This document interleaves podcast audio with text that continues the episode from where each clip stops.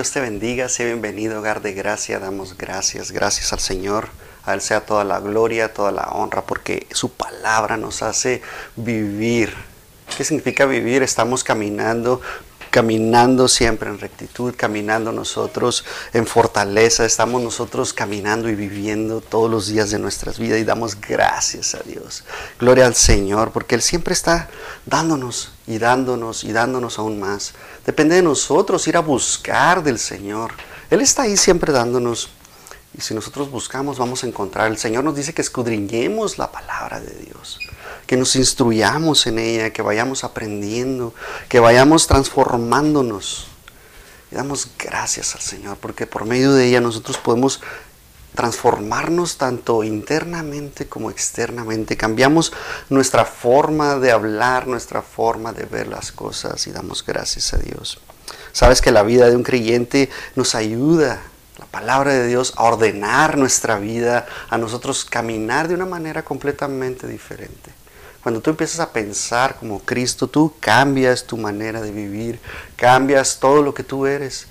¿Por qué? Porque eres una nueva criatura y las cosas que estaban en el pasado, que te pueden seguir atormentando, son hechas nuevas. El Señor las transforma, las hace nuevas para tu vida, para que tú vivas en victoria todos los días de tu vida. Y damos gracias al Señor. Esta palabra que Él dejó para nosotros nos ayuda a nosotros a hacer las cosas. Porque el Señor pone en nosotros el hacer, ¿verdad? Pone en nosotros una necesidad de querer hacer las cosas y después empezamos a obrar, a, hacerlas. Porque esa es la voluntad de Dios, que nosotros seamos obedientes, amén. El Señor pone en cada uno de nosotros algo precioso, que es el Espíritu Santo, que es el que obra en nosotros y nos lleva en santidad y nos lleva de triunfo en triunfo, de victoria en victoria. Y damos gracias a Dios. Señor, gracias, Señor, por este día. Gracias, Señor, por este momento, Señor, en el cual tú nos permites llevar tu palabra, Señor. Gracias porque tú la has dejado para nosotros, porque esta palabra sigue vigente, sigue viva, son como ríos de agua viva para nosotros, porque si nosotros comemos de ella no tendremos hambre. Solamente en ti, Señor, estamos contentos, tenemos paz, tenemos gozo, Señor. Padecemos aflicción, de la misma manera, pero juntamente con ella, Señor, está la salida, Señor, y está en tu palabra y damos gracias. Gracias por darnos la fortaleza, darnos, por darnos todo, Señor. Esta palabra, Señor, sea de bendición a cada uno de nosotros, que podamos tomarla, que podamos atesorarla, que podamos ponerla en práctica y que podamos llevarla aún más allá, Señor. Que este fruto que nosotros podamos dar, pueda alguien tomarlo y enriquecerse por medio de nosotros, Señor. Que seamos el conducto para el cual tú tienes, Señor. En el nombre de Cristo Jesús. Amén. De nuevo, sé bienvenido, hogar de gracia. Es hogar de gracia, perdón. Sé bienvenido. Para nosotros es un honor llevarte la palabra de Dios. Gracias porque tú estás escuchando la palabra de Dios, porque tú tienes una necesidad, tú tienes una hambre de buscar del Señor, tú estás siempre buscándolo en todo momento y esta es una de las causas por las cuales tú estás escuchando ahorita. Le damos gracias a Dios, yo te bendigo, que todo lo que tú escuches, pongas tus oídos listos para oír y que tú pongas en práctica todo lo que puedas aprender quiero llevar a Romanos 12. Y quiero que volvamos a ver, ya habíamos visto este versículo, lo hemos visto muchísimas veces y a mí este versículo me encanta porque Pablo viene y nos habla y nos empieza a decir que tenemos que cambiar, que cambiar por medio de la palabra de Dios.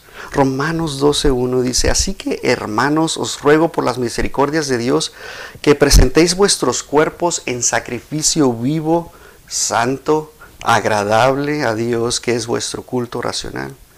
Y que no os conforméis a este mundo, mas sed transformados por la, por la renovación de vuestra mente, para que comprobéis cuál sea la buena y agradable y perfecta voluntad de Dios. Damos gracias a Dios porque nos muestra todas estas cosas. Nos muestra la clave para el crecimiento que tú y yo debemos de tener. Cuando nosotros nos dedicamos a Dios por completo, día tras día tras día, cuando nosotros estamos caminando como buenos soldados de Cristo, cuando nosotros nos rendimos completamente a Dios, cuando aunque vengan las cosas malas, tú estás contento con Dios. Porque aunque se vea la tempestad, aunque la tormenta esté golpeando tu vida, tú agradeces a Dios. Tú estás completamente agradecido con Dios. ¿Por qué? Porque estás vivo, porque tú puedes alabar su nombre, para, porque tú puedes honrar su nombre, tú puedes exaltar su nombre. Y a través de toda esta aflicción que tú padeces, por la cual estás pasando, por la cual tú estás padeciendo, el Señor está haciendo la buena obra en tu vida, te está transformando, tu fe está creciendo porque tú pones toda tu confianza en el Señor. Y de esa manera, tú empiezas a cambiar, a ser transformado y dedicarnos completamente. ¿Cuál es la verdadera dedicación que tú y yo debemos de tener para el Señor? ¿Sabes que Pablo en todas sus cartas en Romanos nos empieza que nosotros tenemos que ser prácticos y tenemos que estar nosotros creciendo todos los días de nuestra vida. Nosotros como hijos de Dios tenemos que estar siempre juntos, tenemos que estar siempre avanzando en victoria, tenemos, claro que nos vamos a caer, pero el detalle aquí es cómo te vas a levantar. Cuando venga la aflicción, ¿cómo te vas a levantar de esa aflicción? Porque si nos vamos a entristecer, vamos a, a ser afligidos, vamos, nos va a doler, pero ¿cómo nos vamos a levantar? Y la misma palabra de Dios nos trae esa convicción para que tú y yo nos levantemos y vayamos de triunfo en triunfo y poder crecer y poder nosotros comportarnos como hijos de Dios. Amén. Nosotros tenemos toda esta palabra de Dios que nos enriquece, que cada vez que vamos a ella podemos nosotros aprender de nuestro diario vivir. Sabes que vamos madurando conforme vamos creciendo. Cuando tú naces de nuevo, tú no, tú no eres como Jesús inmediatamente. Tú no piensas como Cristo, tú no actúas como Cristo, sino que es un proceso en el cual nosotros vamos avanzando. Recuerda que la palabra de Dios es progresiva en nuestras vidas y cada vez que vamos a ella nos vamos llenando y vamos aprendiendo y vamos confiando más y más en el Señor. Porque nosotros por lo regular hacemos o, nos basamos en lo que vemos, pero la palabra de Dios dice que hagamos sin ver y que cuando vayamos a ver el Señor obra en nuestras vidas, sabes que andamos por fe y no por vista. El Señor empieza a obrar en nuestras vidas de esa manera, porque tu plena confianza está en el Señor. Nosotros cada vez que vamos a la palabra de Dios empezamos a perfeccionarnos día con día, así como dice Filipenses 1.6, la buena obra que el Señor ha comenzado en nuestras vidas va a ser perfecta hasta el día de nuestro Señor Jesucristo. Sabes que tú y yo no somos perfectos, tú lo sabes muy bien. La vamos, nos vamos a equivocar, vamos a cometer muchísimos errores en nuestra vida, lo seguimos cometiendo. Pero cada día que nosotros nos caemos, vamos a la palabra de Dios y nos levantamos con victoria. Porque esa es la palabra. Recuerda que el Señor es tu refugio, tu fortaleza, tu roca fuerte. Por medio de Él estamos fuertes. Porque estamos bien cimentados en la palabra de Dios. Sabes que nosotros nos relacionamos igual como con nuestras con amistades, con nuestros familiares. Es una relación con Dios. Así tienes que empezar a verlo. Pero si tú odias a tu hermano, si tú odias a tu amigo, la verdad es que no amas a Dios.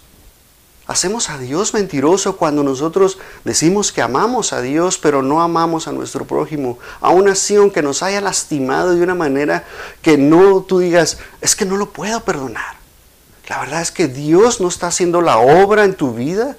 Tú no vas a la palabra de Dios y tienes que llenarte de la palabra de Dios para que tú puedas entender estas cosas. Primera de Juan 4:20 nos dice, si alguno dice yo amo a Dios y aborrece a su hermano, es mentiroso, porque el que no ama a su hermano, al cual ha visto, no puede amar a Dios. ¿Cómo podemos amar a Dios? Dice la pregunta. ¿Cómo podemos amar a Dios a quien no hemos visto? La verdad es que te digo una de nuevo vez, Andamos por fe y no por vista. Creemos en un Dios todopoderoso. Creemos en un Dios que sigue reinando, que lo que hizo ayer lo va a hacer hoy y lo va hacer mañana y al día siguiente y al día siguiente. Él sigue transformándonos. Él sigue obrando en nuestras vidas, sigue trabajando en cada uno de nosotros. ¿Y cuál es la verdadera dedicación que nosotros debemos de tener? Número uno, tenemos que entregar nuestros cuerpos.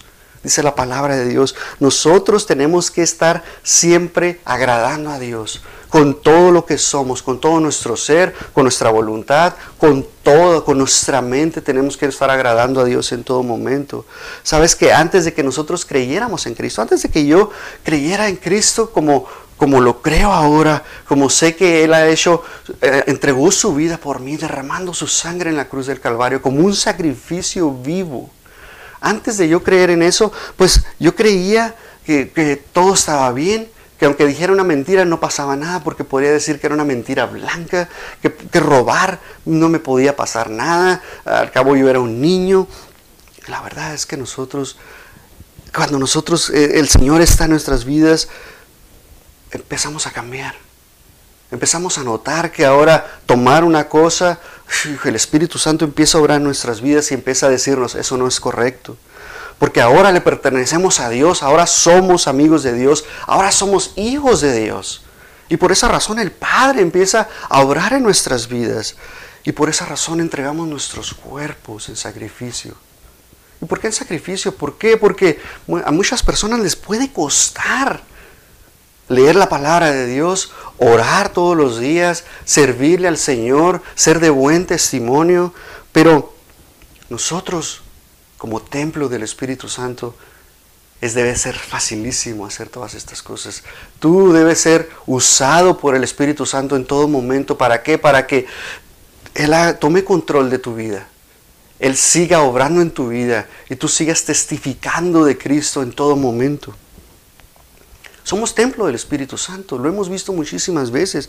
Primera de Corintios, Pablo nos habla en el, capítulo 6, versículo 19, dice, ¿no sabéis que vuestro cuerpo es templo del Espíritu Santo, el cual está en vosotros, el cual tenéis de Dios y que no sois vuestros? O sea, nuestro cuerpo ya no nos pertenece. Ahora le pertenecemos a Dios. Le pertenecemos al Espíritu Santo. Dice, porque comparados sois por, comprados sois por precio. Glorificad pues a Dios en vuestro cuerpo y en vuestro espíritu, los cuales son de Dios. Vemos ahorita una revolución ah, con las mujeres que dicen que el cuerpo les pertenece a ellas y por esa razón pueden tomar esas decisiones para abortar. Pero esos son el mundo. Nosotros como hijos de Dios nuestro cuerpo ya no nos pertenece, ahora es de Dios. Y cuando tú haces algo que va en contra de Dios, estás lastimando tu templo que es el Espíritu Santo. Recuerda, la palabra de Dios, por ejemplo, no te dice que no fumes, pero tú estás lastimando tu cuerpo que ahora le pertenece a Dios. De la misma manera, si tú tomas alcohol y, te emborrachas, la palabra de Dios dice que no te emborraches porque en Él hay disolución. Mejor seis, ser llenos del Espíritu Santo, dice la palabra de Dios. Romanos 8:9, Pablo nos dice nuevamente, mas vosotros no estáis en la carne, sino en el Espíritu, si es que el Espíritu de Dios mora en vosotros. Cuando nosotros obramos según la carne, la verdad es que el Espíritu Santo no está en tu vida. ¿Qué significa esto? Sabemos que nos vamos a equivocar muchas veces, sabemos que la vamos a regar muchísimas veces, pero cuando el Espíritu mora en nosotros, rápidamente hay, algo en nuestra vida que tiene un arrepentimiento. El Espíritu Santo trae esa convicción de pecado a tu vida inmediatamente, el cual inmediatamente debemos acudir al Padre y pedir perdón por nuestros pecados. ¿Por qué? Porque nos estamos separando de Dios cuando nosotros pecamos. Y cuando nosotros nos arrepentimos, tenemos un abogado, ese juez justo que está a la diestra del Padre, en el cual nosotros acudimos a Él y pedimos perdón. Recuerda que la sangre de Cristo nos limpia de todo pecado, ya nos limpió de todos los pecados. Y es un privilegio glorificar a Cristo, glorificar al Señor con nuestro cuerpo, servirle, ¿Por qué? Porque nosotros debería haber una pasión en tu vida servirle al Señor. Pablo en Filipenses 1:20 nos dice, según mi expectación ardiente y mi esperanza, que en nada seré avergonzado, antes con todo de nuevo, como siempre, ahora también será engrandecido Cristo en mi cuerpo, o por vida o por muerte, porque para mí el vivir es Cristo y el morir es ganancia. Uf, damos gloria al Señor. Porque el Señor empieza a orar a nuestra vida. El Señor empieza y dice que no vamos a ser avergonzados. Cuando tú vas y expones la palabra de Dios, no vas a ser avergonzado. Vamos a ser vituperados, la verdad que sí. Probablemente vayamos a ser golpeados. Probablemente vayamos a morir por causa de Cristo. Y qué mejor que morir en su nombre. Qué mejor, porque para nosotros el vivir es Cristo y la verdad es que el morir es una ganancia. Es una ganancia que tenemos en Cristo. ¿Por qué? Porque cuando nosotros um, estamos en Cristo Jesús, nuestro cuerpo, ¿verdad? El deseo del Padre es cumplir su voluntad. ¿Qué significa esto? Que nosotros seamos obedientes a la palabra de Dios. Tenemos que estar siempre obedeciendo al Señor. La clave de todo esto es que nosotros empecemos a ser transformados por medio de la palabra de Dios en obediencia al Padre. Que nosotros estemos caminando constantemente obedeciendo al Señor. El Señor nos muestra ahí en Romanos 6:13, mira lo que dice, ni tampoco presentéis vuestros miembros al pecado como instrumentos de injusticia, antes presentaos a Dios como vivientes de entre los muertos, y vuestros miembros a Dios como instrumentos de justicia. Recuerda que el mundo está muerto, espiritualmente está muerto. Ves todo lo que está sucediendo en el mundo, pero nosotros que somos vivos, que nuestro espíritu ha sido vivificado por medio del Espíritu Santo, por medio de la justificación de Cristo Jesús. Él nos compró con gran precio. Y cuando nosotros nacemos de nuevo, somos instrumentos de justicia. Hemos sido llamados para ser justos. Nosotros somos justos. Hay una oración que dice, la, la oración del justo puede mucho. ¿Qué significa eso? Que nosotros somos justos. Por medio de la sangre de Jesús hemos sido comprados. El Espíritu Santo obra en nuestras vidas. Y como veíamos, nosotros tenemos que ser sacrificios vivos Solamente vamos a encontrar dos partes en la palabra de Dios en las cuales estamos hablando de sacrificios vivos.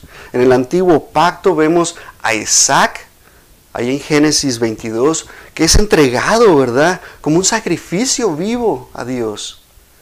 Y vemos lo que sucedió, tú debes de saber lo que sucedió, porque esa es una historia que nos cuentan desde la escuelita dominical, desde niños. Abraham, su padre, lleva a Isaac al monte a ser sacrificado. Era una prueba para, Abraham, para ver en dónde estaba su obediencia. Pero después vemos a Isaac, que también fue obediente a escuchar la voluntad de Dios. Isaac pudo fácilmente decir, ¿dónde está el sacrificio cuando hizo la pregunta? Y cuando él vio y se dio cuenta de que estaba siendo puesto sobre la mesa del sacrificio, él se había dado cuenta inmediatamente que él iba a hacer el sacrificio. Y aún así fue obediente a la voluntad de Dios. En ese momento vemos cómo Isaac murió prácticamente en, su, en, lo que él era, en su manera de pensar. Y fue transformado. Y cuando Isaac bajó de ese altar y Dios entregó ese cordero para ser sacrificado, podemos ver la gloria de Dios en la vida de Isaac y damos gracias a Dios. Vemos como Él se puso como un sacrificio, Dios lo puso como sacrificio. Y después vemos a Jesús, vemos a nuestro Señor Jesucristo. Esta es la ilustración perfecta de un sacrificio vivo, el cual realmente murió por nosotros, entregó por ti y por mí en sacrificio vivo, obediente a la voluntad de Dios. ¿Por qué? Porque Jesús enmudeció completamente, no dijo nada. Y lo mejor de todo es que Él resucitó al tercer día de entre los muertos y ahora está en el cielo y sigue siendo un sacrificio vivo para nosotros y poder nosotros llevar las, ¿verdad? Él llevó las marcas del Calvario, los clavos en sus manos, en sus pies, la lanza, los látigos, todo. Fue escarnecido Jesús. Fue destruido su cuerpo, era un monstruo. El pecado lo hizo un monstruo. ¿Por qué? Porque el pecado fue cargado sobre él. Vemos este sumo sacerdote. Vemos a Cristo Jesús, Hebreos 4, 14. Teniendo pues un, un gran sumo sacerdote que penetró los cielos, Jesús, el Hijo de Dios, retengamos firme nuestra profesión. Porque no tenemos un sumo sacerdote que no se pueda compadecer de nuestras flaquezas, mas tentado en todo según nuestra semejanza, pero sin pecado. Lleguemos pues confiadamente al trono de su gracia para alcanzar misericordia y hallar gracia para ser socorridos en tiempo de necesidad. Este es un solo sacrificio, no hay más sacrificios, es uno solo que hizo Cristo Jesús. Y nos dice que nos presentemos, Efesios, perdón, ah, ah, Romanos 12, que nos presentemos. ¿Qué significa esto? Jesús se presentó como un sacrificio vivo una sola vez y para siempre. Es un compromiso que Dios hizo con nosotros por medio de Cristo Jesús, entregando. Es como cuando tú te vas a casar y estás en el altar y le dices a tu, a tu novia en ese momento, sí, acepto, y ella te dice, sí, acepto. Eso es un compromiso el uno al otro que tienen. Pues este es el compromiso que Cristo hizo por nosotros, entregándose en la cruz del Calvario una vez y para siempre, solamente una vez. Y por eso nosotros tenemos que tener ese compromiso. ¿Por qué? Porque nosotros estamos en Cristo Jesús. Y con Cristo Jesús estamos juntamente crucificados. Y por esa razón nosotros tenemos ese compromiso, porque el Señor quiere obrar en nuestras vidas y quiere transformarnos y quiere hacer en nosotros el bien. Quiere que seamos instrumentos de justicia y que obremos. Esa es la respuesta correcta para nosotros estar obrando por medio de Cristo Jesús. Es un culto racional, el cual nosotros es una, es una alabanza espiritual. Eso es lo que nosotros debemos estar haciendo todos los días de nuestra vida. Cada día nosotros tener esa experiencia con el Señor, presentar nuestros cuerpos en olor fragante, alabando al Señor. De rodillas, como tú quieras, alabar al Señor. Tú estás ahí. Nosotros dar nuestra mente. Lo vemos en el versículo 2 Sabes que el mundo quiere controlar tu mente, quiere, quiere hacer y transformarte, quiere cambiarte tu nombre, quiere cambiarte tu manera de vestir, quiere cambiarte tu alimentación, quiere cambiarte todo lo que tú ves, a la exposición a la que tú estás todos los días de tu vida, quiere transformarte todas esas cosas. Pero el Señor quiere transformarte de adentro hacia afuera. Por eso el Señor transforma primeramente tu corazón. Lo hace de carne cuando antes era de piedra, estaba muerto tu corazón, no tenía el amor que es Cristo Jesús en tu vida. Hebreos 4:17, que more Cristo por la fe en vuestros corazones. ¿Para qué? Arraigados y fundados en amor, podáis comprender con todos los santos cuál es la anchura, la longura y la profundidad y la altura. Y conocer el amor de Cristo que sobrepuja a todo conocimiento, para que seáis llenos de toda la plenitud de Dios y aquel que es poderoso para hacer todas las cosas mucho más abundante de lo que pedimos o entendemos, según el poder que obra en nosotros, a Él sea la gloria en la iglesia por Cristo Jesús, por todas las edades, por siempre, jamás. Amén.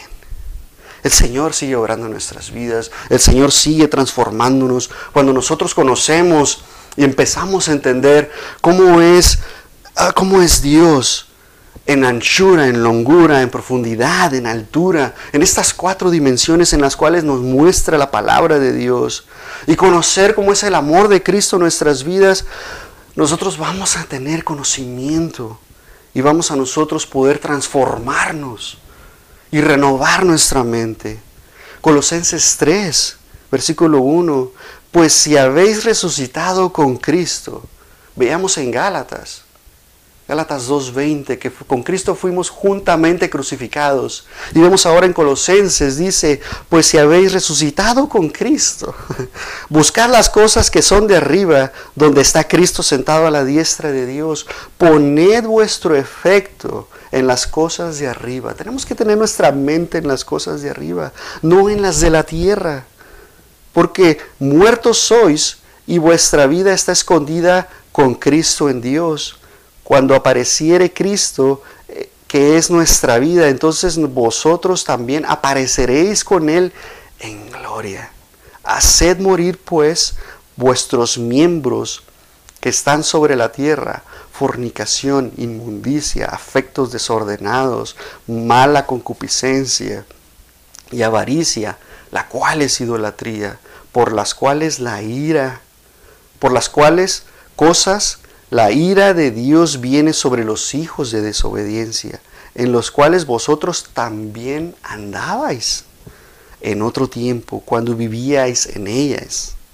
Mas ahora dejad también vosotros todas estas cosas, ira, enojo, malicia, blasfemia, sucias palabras de vuestra boca, no mintáis los unos a los otros, habiéndoos despojado del hombre viejo con sus hechos, y habiéndoos vestido del nuevo, el cual es renovado en conocimiento conforme a la imagen de aquel que lo creó, donde no hay griego ni judío, circuncisión ni incircuncisión, bárbaro ni cita, siervo ni libre, mas Cristo es el todo y en todo.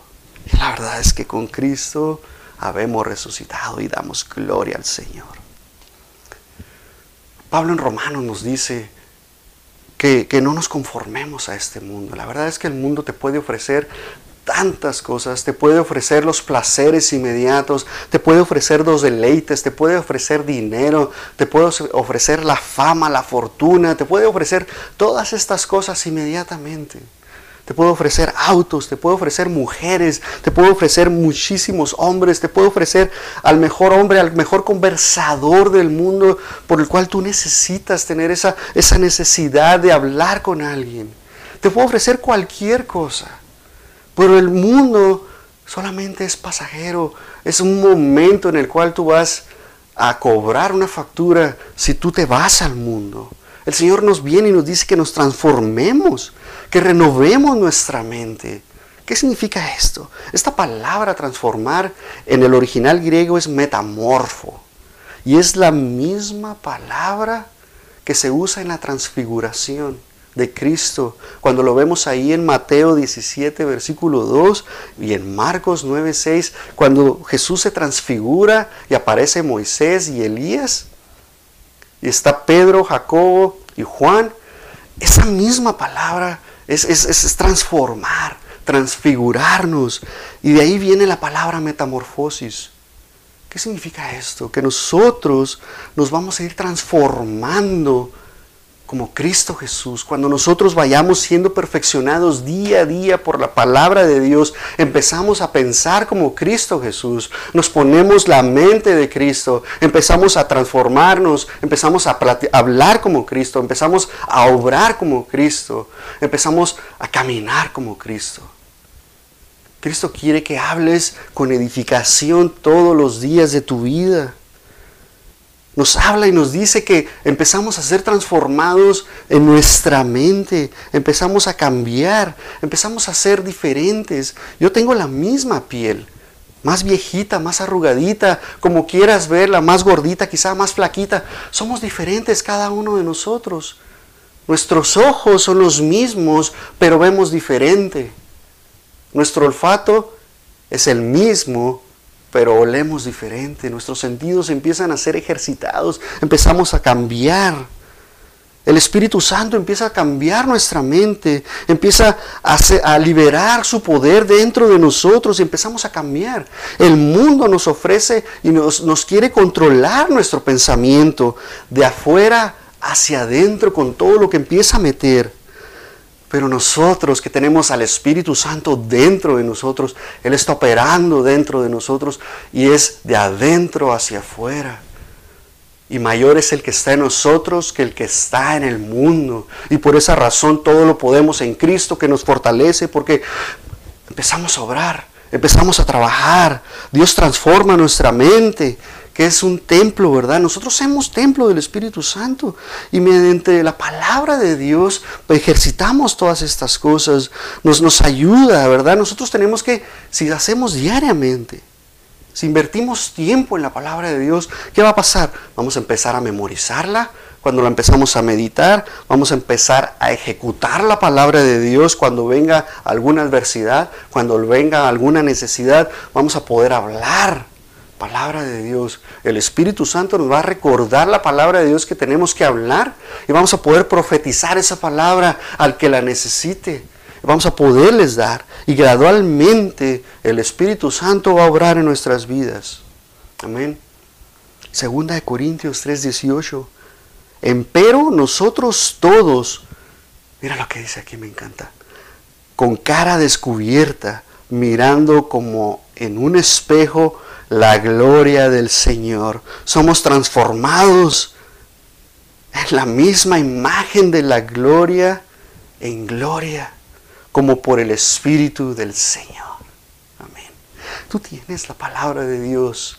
Y tú le empiezas a leer como y vemos al Espíritu de Dios, vemos vemos la gloria del Señor como un espejo reflejado y somos transformados nosotros.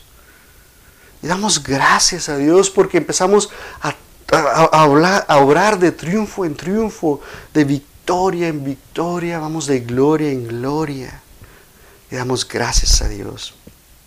Cuando nosotros entendemos y empezamos a ser transformados y empezamos a cambiar nuestra forma de pensar por medio de la palabra, empezamos a hacer la voluntad de Dios. Sabes que nuestra mente controla nuestro cuerpo y la voluntad controla nuestra mente. Muchas veces pensamos que nosotros en nuestra mente podemos controlar nuestra voluntad, pero funciona completamente diferente. El Espíritu Santo empieza a orar en nosotros y empieza a transformar nuestra voluntad. ¿Para qué? Para buscar y buscar y buscar más de Dios todos los días de nuestra vida. Romanos 7:15. Porque lo que hago no lo apruebo, pues lo, lo que quiero no lo hago.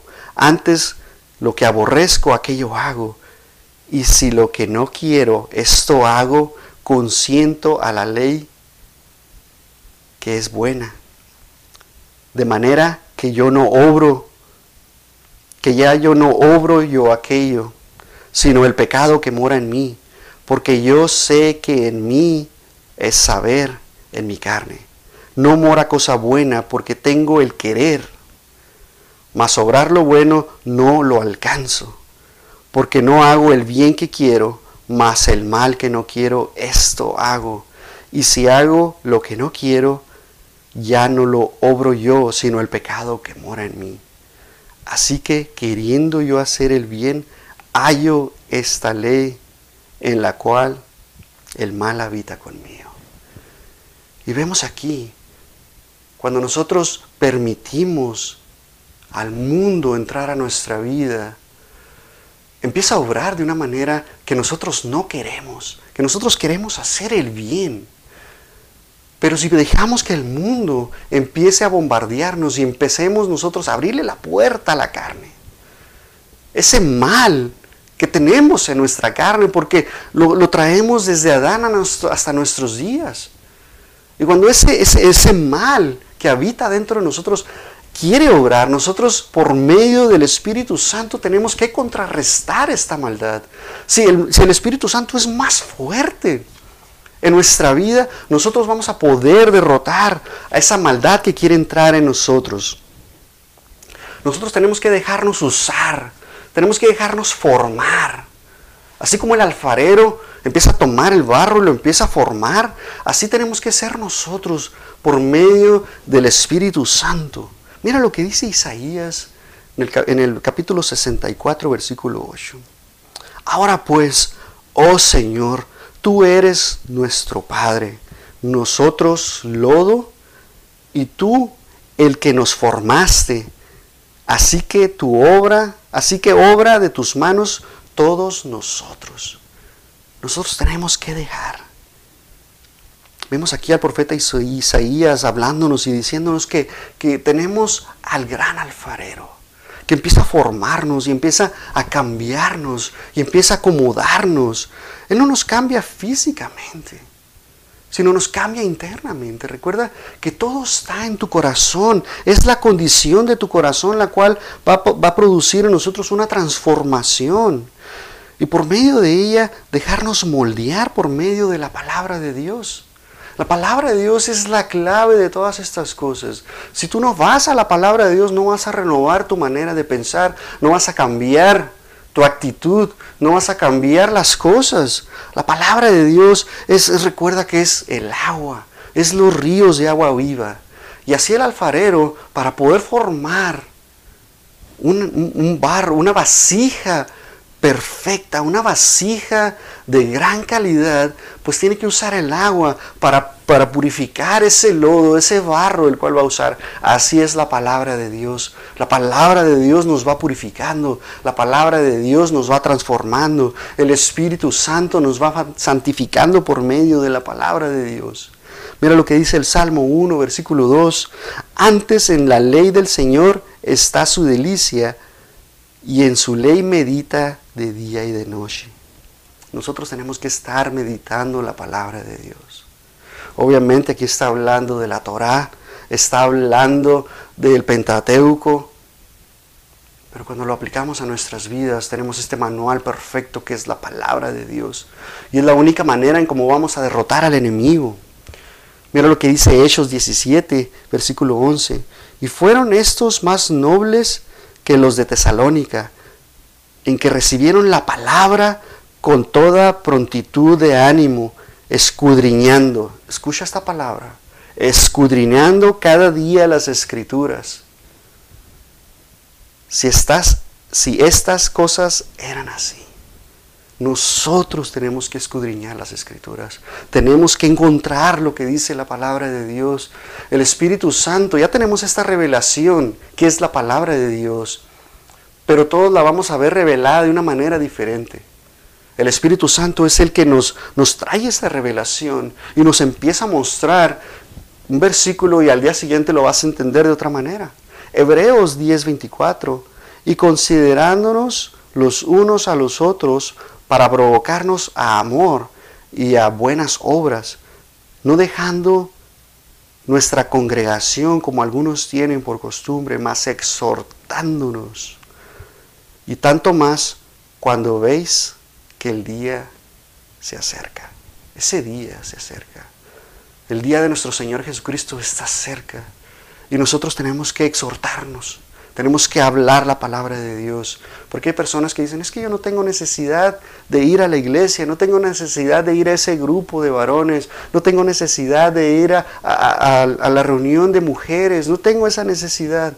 El Señor quiere que nos provoquemos en amor, que nos exhortemos en buenas obras, que nos estemos hablando, que nos consideremos los unos a los otros. La palabra de Dios es la que, la, que nos transforma, es la que permite y que nosotros tengamos una rema en nuestro corazón y que estemos trabajando todos los días de nuestra vida. Gálatas 6:6 dice, y el que es instruido, instruido es que tú Eres, eres, eres discípulo de un maestro. ¿Quién es tu maestro? Cristo Jesús. Él es nuestro gran maestro. Y por medio de ello y a través de Pablo, a través de los apóstoles, podemos entender y comprender lo que Cristo Jesús dejó plasmado para ti y para mí. Y mira lo que dice. Y aquel que es instruido en la palabra, comunique todos los bienes al que instruye. Entonces nosotros nos estamos instruyendo en la palabra. Y luego después tú tienes que transmitir esta palabra a quién? A tu familia, primeramente, a tu esposa, a tus hijos. Mamá, tú háblale a tus hijos lo que tienes que lo que has aprendido. Y nosotros tenemos que aplicar cada una de estas cosas. Tenemos nosotros que empezar a entender Y cuando transformamos nuestra mente, cuando tú transformas tu corazón, cosa buena sale de tu boca. Proverbios 4:23, guarda tu corazón con, toda diligencia, porque de él son los asuntos de la vida. Lucas, Lucas 6:45, el buen hombre del buen tesoro de su corazón saca lo bueno, y el mal hombre del mal tesoro de su corazón saca lo malo, porque de la abundancia del corazón habla la boca. Nosotros somos transformados, nuestro corazón recuerda que es transformado primeramente. El Señor está en tu corazón junto con el Padre. El Espíritu Santo mora y está recorriendo todo tu cuerpo a través de la sangre. El Señor empieza a transformarte, empieza a sanarte, a sanar tus heridas, a quitarlas, ¿verdad? Dice que usa un, un cotonete, un hisopo y empieza a limpiar todas esas cosas. Ya para terminar, el apóstol Pedro nos, nos, recuerda que como hijos obedientes nosotros debemos amoldearnos según los deseos que tuvimos en otro tiempo. Y luego después pasa a decirnos que nos comportemos de una manera santa. Nosotros somos santos, apartados del mal. Lo ves ahí en Primera de Pedro, uh, versículo, capítulo 1, del 14 al 15. Nosotros tenemos que siempre estar obrando, siempre tenemos que estar caminando, dejándonos transformar. Vamos a seguir hablando del corazón la próxima semana quiero hablarte del corazón, quiero hablarte de, cómo el corazón es un órgano tan importante que no solamente es el que bombea la sangre y oxígeno a todo tu cuerpo, sino que tiene una función completamente diferente que a lo mejor no conocías. ¿Por qué el corazón se entristece? ¿Por qué el corazón se quiebra? ¿Por qué el corazón tiene gozo? ¿Por qué el corazón tiene pensamientos? ¿Por qué el Señor pide que guardes tu corazón, solamente dándole gracias a Dios.